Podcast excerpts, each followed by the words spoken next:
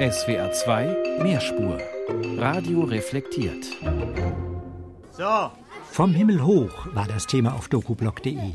Engel, bitte aufstehen. Damit bist du gemeint, Christine Werner. Achtung, jetzt nochmal Ruhe. Ochsen ran. Und damit bist du an der Reihe, Wolfram Wessels. Engel und Ochsen von dokublog.de gibt es also auf Spur 1.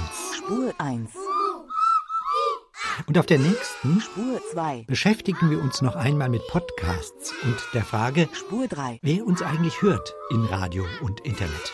Und was Medienforscher dazu sagen. Genau.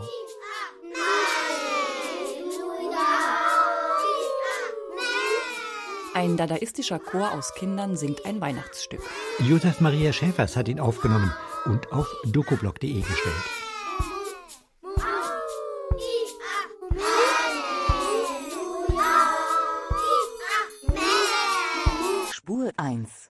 1, Dokoblock. Frau Holle. Hallo, Ufer.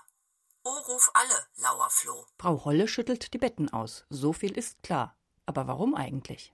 Theresa Schomburg hat sich umgehört. Mit irgendwas, das vom Himmel kommt, muss das zu tun haben. Frau Holle. Frau Holle war eine gute Frau. Ah ja, die ist das mit den, das ist die mit den Kissen. Die schüttete die Federn, die Daunenfedern aus äh, den Betten. Aber warum die, wem die das geschüttelt hat? Wem hat die das wohl geschüttelt? Wenn ich mich richtig erinnere, ist es ist eine gute Angelegenheit, wenn die Betten ausgeschüttelt werden. Aber warum äh, oder was, was dann genau passiert, weiß ich nicht. Details wirklich schwierig. irgendwie. Vielleicht hat es was mit dem Wetter zu tun. Es gab irgendwas mit Regen da drin beim Betten ausschütteln. Das fällt mir jetzt gerade wieder ein. Es könnte sein, dass es irgendwie mit dem Wetter zusammenhängt. Frau Holle, die schüttelte also irgendeine alte Decke oder äh, früher nannte man das Pulmo. Das war also die Überdecke mit den Federn. Die schüttelte Frau Holle aus und dann behauptete irgendjemand, es schneit oder. Aber Spur 2, nachgefragt. Auch Radio kommt ja über Wellen aus der Luft, aus dem Himmel zu uns. Wir sind on air. Allerdings inzwischen nicht mehr nur, es kommt auch aus einer Cloud, einer Wolke im Internet zu uns. Aber wen erreicht es? Wer hört uns eigentlich? Die Frage ist gar nicht so leicht zu beantworten, wie man denken könnte. Hörerzahlen, Ohrenzähler, roh erzählen. Seit nicht mehr nur über die heimischen Stereoanlagen gehört wird, sondern auch im Autoradio oder mit dem Smartphone, haben es die Medienforscher zunehmend schwer, sich da durchzufinden.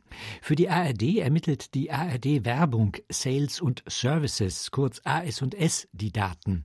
Für das Radio sind das die Zahlen der Mediaanalyse, der halbjährlichen MA.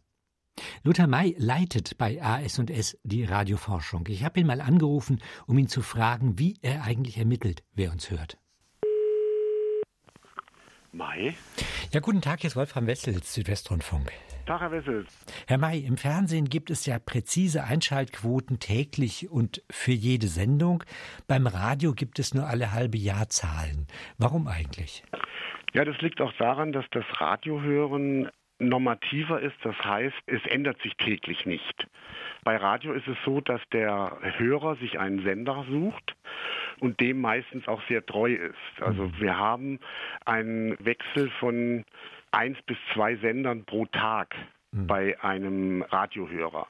Und wie funktioniert das eigentlich technisch? Da werden dann die Radiohörer befragt äh, nach ihrem Hörverhalten am gestrigen Tag. Und da Radiohören oftmals auch nebenbei oder begleitend genutzt wird, wird es auch gestützt mit Tätigkeiten. Also man fragt nach, haben Sie beim Aufstehen Radio gehört, beim Frühstücken, beim Autofahren und so weiter. Und das funktioniert eigentlich sehr gut. Bei Umfragen, wenn Sie fragen, was haben Sie denn gestern gehört, wie zuverlässig ist denn das? Ich meine, Sie sitzen in Frankfurt. In Frankfurt, zum Beispiel bei den Kulturwellen, kriegt man noch Bayern 2, SWR 2 kriegt man, man kriegt aber auch ein bisschen WDR 3 noch und HR 2 auch. Und wenn man jetzt den Hörer eben fragt, was haben Sie gestern gehört, wie sicher ist denn das, dass der dann auch wirklich den Sender dann entsprechend meint? Also erstmal wird der Sender genannt. Also das werden in dem Gebiet relevanten Sender werden dem Hörer genannt und er kann sich dann auswählen, welchen er denn hört. Und wenn jemand, wie ich vorhin schon erwähnte, ein bis zwei Sender pro Tag hört, wird er wohl sich an den jeweiligen erinnern. Der Sendername ist, glaube ich, nicht so ein Problem. Eher mal habe ich jetzt beim Frühstück Radio gehört oder habe ich es ausgelassen, aber dann kann man sich eben wegen dieser Tätigkeiten ganz gut daran erinnern. Wie aussagekräftig sind denn die Zahlen, wenn ich sie herunterbreche auf naja, sagen wir mal einzelne Sendungen. Es gibt ja auch Viertelstundenreichweiten, mhm. die ermittelt werden. Zum Beispiel diese Sendung sonntags zwischen 19.30 Uhr und 20 Uhr. Kann man da irgendwie eine Aussage treffen, wer das eigentlich hört? Leider nein, weil wir ein halbes Jahr ungefähr befragen und äh, in diesem halben Jahr sind natürlich unterschiedliche Sendungen jeweils und jeder wird immer nur über den gestrigen Tag befragt. Das ist zwar gleichmäßig über die Wochentage verteilt, aber von einer einzelnen Sendungsreichweite kann man hier nicht sprechen. Was sich ermitteln lässt, sind, sind allenfalls so Tagesverlaufskurven, dass eben Richtig. morgens mehr gehört wird als ähm, abends. Genau, also man kann mhm. durchaus anhand der Verlaufskurven sehen, dass morgens mehr Radio gehört wird, dass es eine sogenannte Primetime gibt am Morgen und mittags ein leichtes Hoch zum Mittagessen und eine sogenannte Drive Time. Das heißt, wenn die Menschen von ihrer Arbeit zurückfahren nach Hause, da wird auch etwas mehr Radio gehört. Am mhm. Abend ist Radio nicht mehr das Medium. Die Zahlen werden ermittelt von der ARD Werbung Sales and Services, also mhm. von der Werbung, sind also quasi auch ausgerichtet auf die Werbeindustrie zur Erfolgsmessung gewissermaßen und zur Festlegung der Preise.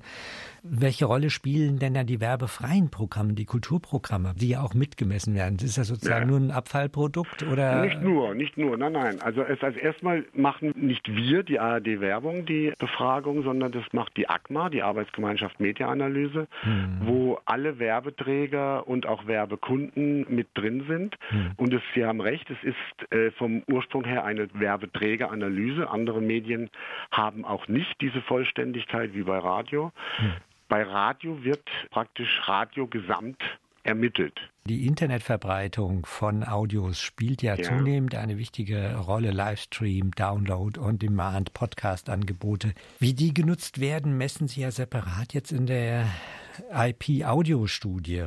Welche ja. Rolle spielt die denn im Vergleich zur terrestrischen Verbreitung, also die Internetverbreitung? Das ist noch sehr gering. Das ist mhm. noch sehr gering. Also wir haben hier, wir sprechen hier von drei bis fünf Prozent der Radionutzung. Mhm. Für die Zukunft muss man das praktisch äh, jetzt schon mal vorhersehen, damit das auch, wenn es dann mehr wird, funktioniert. Wird da differenziert zwischen Livestream und äh, Download und Podcast angeboten? Momentan nur Livestream erstmal. Downloads oder Podcasts sind momentan noch nicht in der Messung mit drin. Also da kann man noch keine Aussagen zu treffen, weil es wird ja sehr viel geredet über einen Podcast-Boom, genau. den es angeblich gibt. Da ja. können Sie noch keine Aussagen dazu. Da, da können wir noch keine Aussage drüber machen. Also das wird gerade geprüft, inwieweit man das in die Messung mit einbeziehen kann. Also ist da noch ein bisschen viel Hype drum. Meiner Meinung nach ja. naja, wir werden dem Thema weitergehen und auch mal nachfragen, wie die Internetzahlen eigentlich zustande kommen. Vielen Dank erstmal, Lothar May. Medienforschung. Modischer Genfun. Er umfing Schnöd Mondschein für G. Woher kommt dann die Begeisterung der Feuilletons für die Podcasts und den Podcast-Boom? Ist er messbar? Ich habe ziemlich lange rumtelefoniert, um jemanden zu finden, der sich damit beschäftigt. Der Hype ums Internet fällt ja nicht vom Himmel. Und auf ihn setzen viele Podcaster. Spur 1. Doku-Blog. Viele von uns wollen irgendwann mal in den Himmel, einige zum Himmel hin und andere vom Himmel runter. Was steckt dahinter? Ich habe es ausprobiert. Die Einlösung einer verlorenen Wette. Größenwahn, Hybris, Gotteslästerung oder wie klingt mein erster Himmelssturz? Hat sich Klaus Schirmer gefragt und seinen ersten Gleitschirmflug im Tandem mit einem erfahrenen Flieger absolviert und aufgenommen. Soll ich? Ich bin bereit. Nehmen wir los. Schaust am besten den Schirm zu? Ja.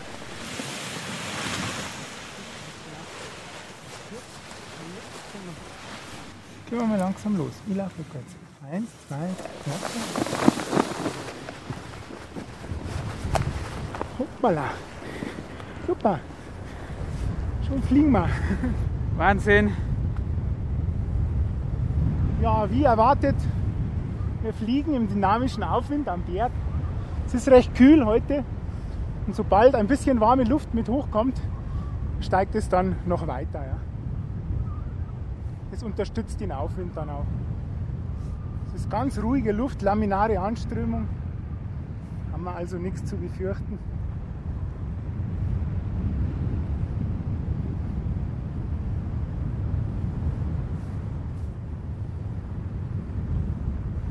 Jetzt spürst du, hier ist Thermik eingelagert in den Wind. Jetzt drehen wir wie die, Vögel, wie die Vögel.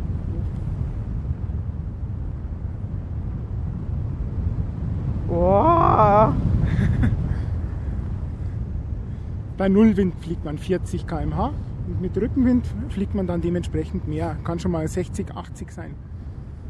Man kann den Tandem auch beschleunigen und langsamer machen. Hat den Vorteil, dass man dann in der Thermik, wenn man langsamer macht, engere Kreise ziehen kann und etwas besser steigt.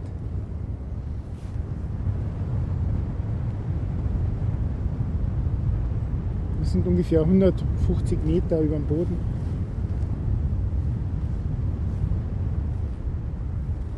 So, noch eine kleine Spirale zum Schluss. Wow.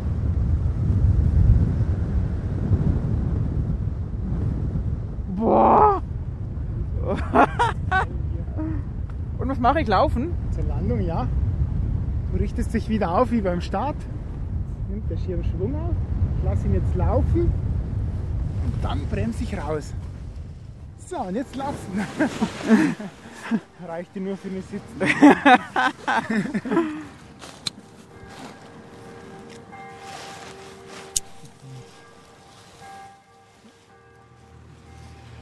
Das hatte mir ein Kollege erzählt. Das war eher ein Erlebnis, was ich nicht haben wollte. Der hatte in Österreich so einen Kurs gemacht. Und der letzte Flug, quasi die Abschlussprüfung, da war er der Erste, der gestartet ist. Und es waren, er wurde extreme Flugbedingungen. Er hatte sehr, sehr starke Aufwinde. Es hat ihn sofort hochgerissen und er meinte, es wäre gewesen wie im Aufzug. Er wäre gar nicht mehr runtergekommen. Er hat wirklich Angst gehabt. Er hat wirklich Lebensangst bekommen, weil es ging nur noch bergauf. Riesenauftrieb. Nach ihm haben sie sofort gestoppt. Er war der Einzige, der gestartet ist.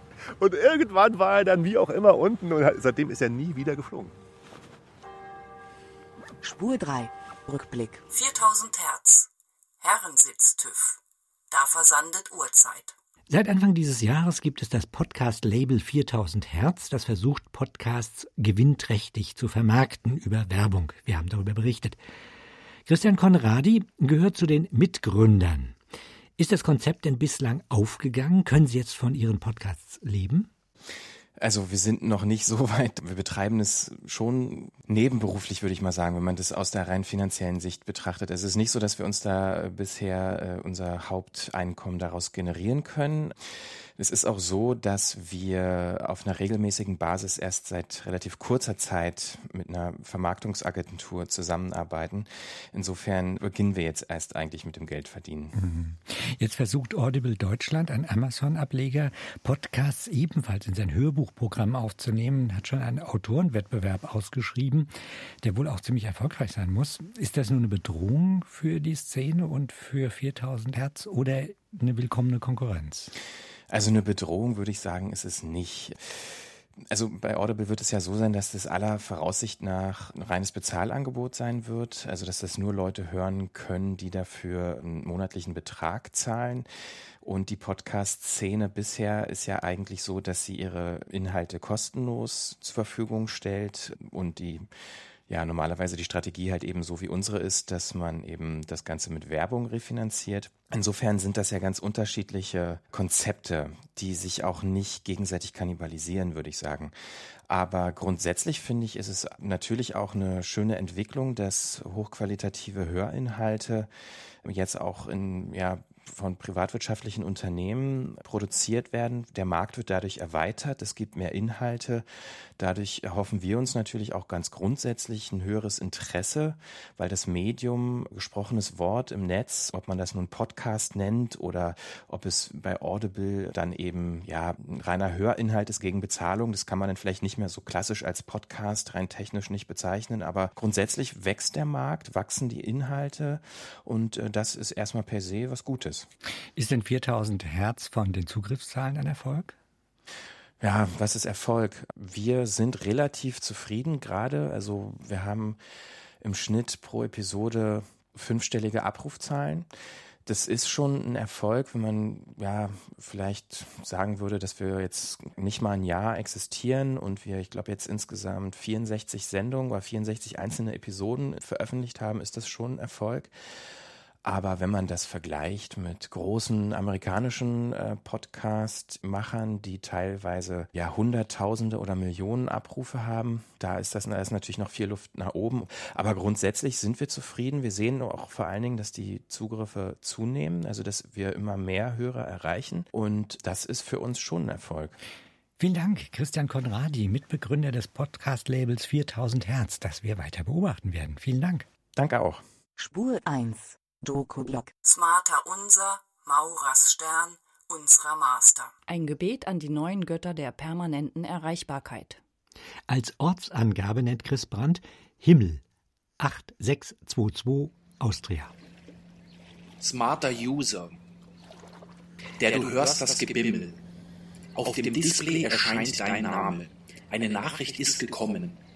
Deine E-Mail wird gelesen. Dies Gebimmel fängt an zu nerven. In unserer täglichen Not mit der Technik von heute verlierst du schnell die Geduld, wie auch ich schnell die Geduld verliere mit allen anderen. So führe uns nicht in die Rufumleitung, sondern erlöse uns von dem Getöse. Denn mein Limit ist erreicht, wenn uns die ständige Erreichbarkeit in nichts treibt als die Einsamkeit. Daten. Spur 2. Nachgefragt.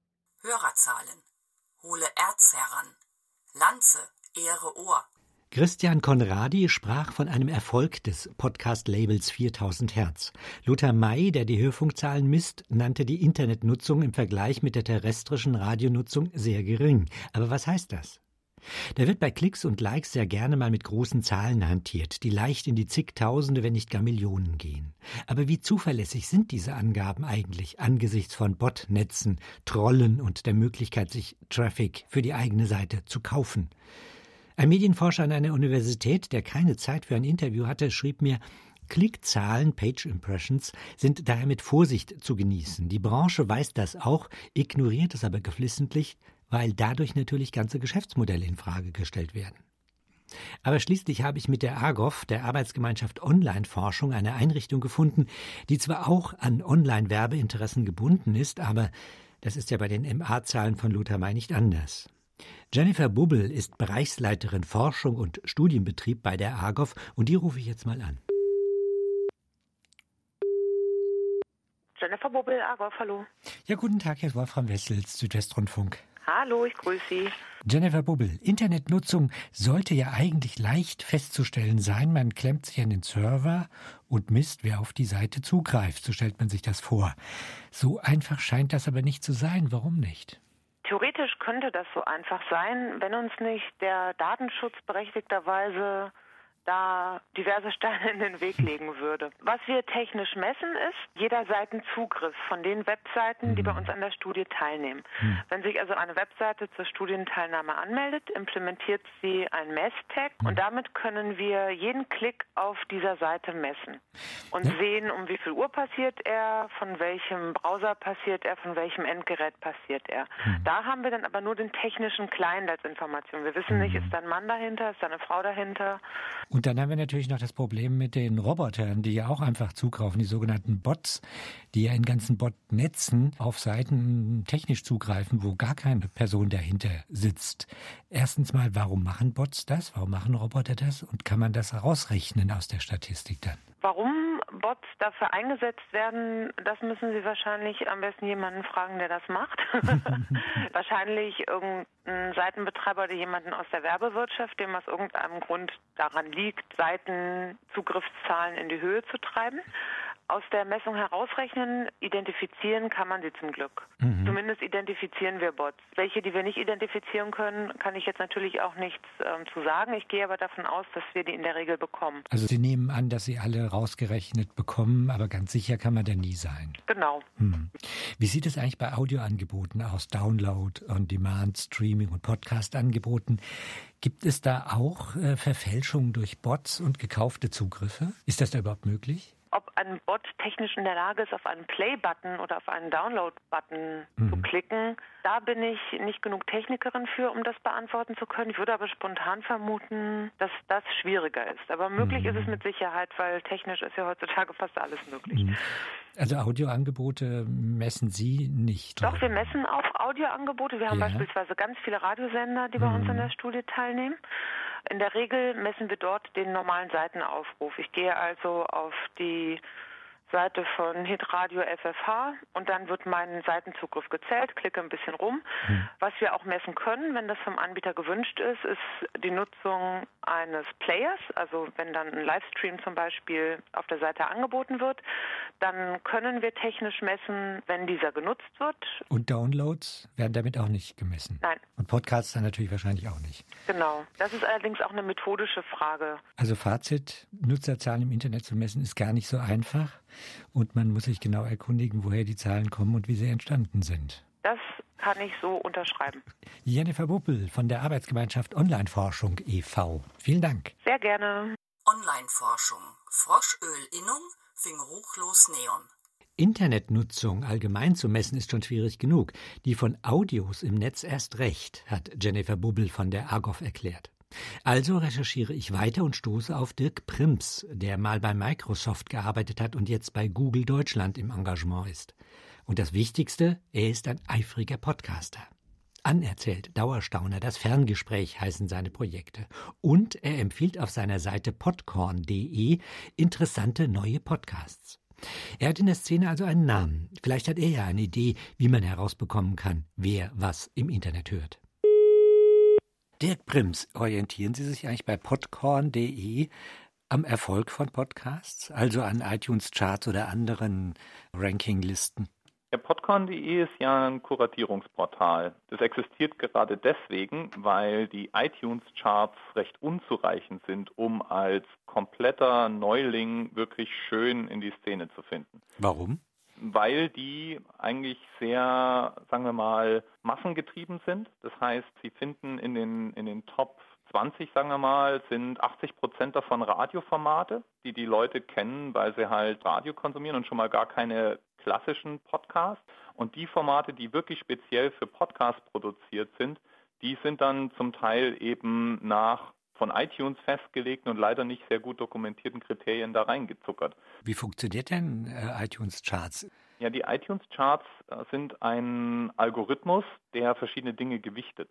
Soweit wir das inzwischen in der Community uns erschlossen haben, also sind das Dinge wie wie viele Feedbacks bekommt man auf iTunes. Zum Beispiel, wenn Sie als Podcaster sehr viel positive Feedbacks bekommen, Fünf-Sterne-Wertungen, dann steigt der Podcast schneller auf. Genauso mhm. gewichtete Downloads über 24 Stunden. Das heißt, man kann natürlich theoretisch durch das Einkaufen von Traffic, wie Sie das nahelegen, versuchen, diesen Podcast nach vorne zu pushen. Mhm. Aber wird dann eventuell mit einem der anderen Kriterien, etwa den Bewertungen oder vielleicht auch dem Kontrast mit den anderen Episoden äh, in Probleme laufen. Und das Zweite, was an iTunes sehr typisch ist und in der gesamten Podcast-Landschaft sehr typisch ist, ist, wir sind immer sehr serienfixiert. Das heißt, ein Podcast ist ja ein ganzes Serienformat. Und in Podcorn versuche ich stattdessen einzelne Episoden zu empfehlen. Und das heißt ja nicht nur, weil etwa eine Serie in iTunes jetzt ganz weit oben gelistet ist, dass es nicht einzelne Episodenperlen von, sagen wir mal, von einem halben Jahr oder Jahr geben kann, aus einem ganz anderen Format, die empfehlenswert wären. Und solche Empfehlungen packe ich dann eben auf Podcast. Gut, ein weites Feld, ein kompliziertes Feld. Vielen Dank, Dirk Prims. Podcorn, Porno-CD. Spur 1, Doku-Blog. Schopokalypse. Hasse Kopolyp. Loch Pop-Essay, also Popsücher. Stop Shopping. Vom Himmel hoch kommt diese Aufforderung gerade zu Weihnachten und der sie Jahr für Jahr verkündet, ist kein geringerer als der Aktionskünstler Reverend Billy und sein Stop Shopping Choir. Hohe Zeit, den US-Reverend auch in deutschen Landen gegen die Shopokalypse antreten zu lassen. Detlef Behrensen hat noch etwas Erich Fromm beigemischt und das Ganze auf dukoblog.de geladen. Welcome, children, to the Church of Stop Shopping and our Christmas special. I'm Reverend Billy.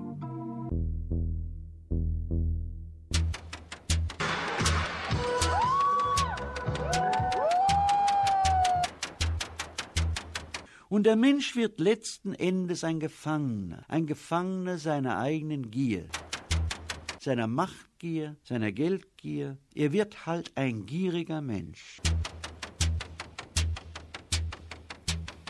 Und ein gieriger Mensch ist ein getriebener Mensch und kein freier Mensch.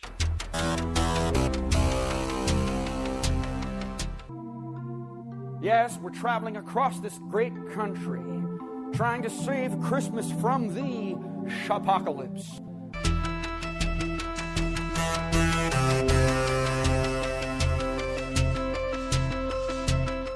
Mickey Mouse is Antichrist.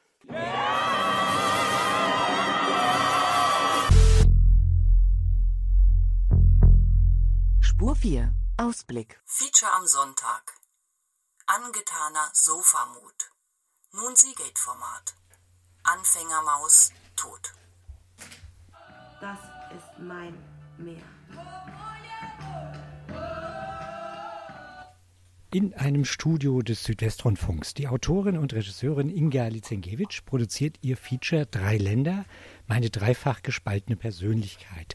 Der Vater ist Ukrainer, die Mutter Belarusin. In diesen beiden Ländern und in Russland ist sie aufgewachsen, lebt aber seit ein paar Jahren in Deutschland. Worum geht es in dem Feature? Um eine Erklärung des Ukraine-Konflikts, der im Moment ja so aktuell ist, oder geht es um sie persönlich, ihre persönliche Geschichte? Um beides. Also der ausschlaggebende Punkt war ein echter Shitstorm, der auf Facebook kam, wo ich mich über die Krim-Annexion aufgeregt habe und plötzlich habe ich äh, von den Freunden, die ich persönlich kenne, ganz unerwartete äh, Zuschriften bekommen. Und ähm, das hat überhaupt für mich so als der springende Punkt dazu gedient, mich mit dieser Sache auseinanderzusetzen und zu verstehen, warum meine Position doch so klar ist, wo bei den anderen Menschen, die in meinem Alter sind und auch ähnliche Biografien haben, zum Teil, ganz anders. Da habe ich gesucht nach den Egos von mir. Ich habe mich gefragt, wenn ich in Belarus, nur in Belarus oder nur in Russland oder nur in der Ukraine aufgewachsen wäre, was daraus dann geworden wäre. Wie wäre ich? Dann habe ich drei Frauen gefunden, die ungefähr dasselbe machen wie ich. Wir sind im gleichen Alter und mit denen mich ganz oft getroffen im Laufe dieser drei Jahre. Und jetzt ja, wird das äh, in so eine Geschichte zusammengeschnitten. Sie arbeiten ja auch fürs Theater und für den Film. Was ist denn das Besondere an einer Radioarbeit? Das Besondere ist, äh, dass man sehr atmosphärisch arbeiten kann und es gibt auch Raum äh, für den Text, den es äh, in der Form nicht zum Beispiel im Film gibt, wo man einfach mit dem Mittel der Geräuschkulisse und dem Wort die Atmosphäre erschaffen kann. Und das finde ich sehr reizend. Du darfst ja sowieso nicht darüber urteilen. Du bist ja gar keine echte Ukrainerin. Noch arbeitet Inga Lisenkiewicz an ihrem Stück Drei Länder, meine dreifach gespaltene Persönlichkeit. Am kommenden Sonntag wird es um 14.05 Uhr auf SWR 2 gesendet. Als Podcast wird es auch im Netz stehen.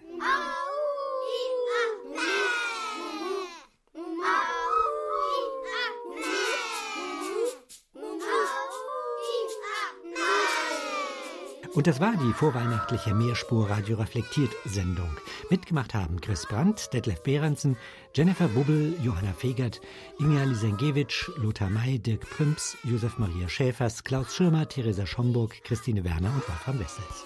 Das neue Jahr beginnen wir mit dem Thema Kompass. Was gibt uns Orientierung? Wie finden wir uns zurecht? Im Leben auf der Straße oder im freien Feld? Oder ist der Kompass gar im Zeitalter der Navis zum überflüssigen Gerät geworden? Laden Sie Ihre Töne, Interviews und Features auf DokuBlog. Dort finden Sie auch die Beiträge und Gespräche in vollem Umfang. Und einen DokuBlog-Podcast gibt es natürlich auch. Die besten Beiträge jeden Mittwoch frei Haus und auf die Ohren. Ansonsten surfen Sie doch einfach im Internet auf dokublog.de.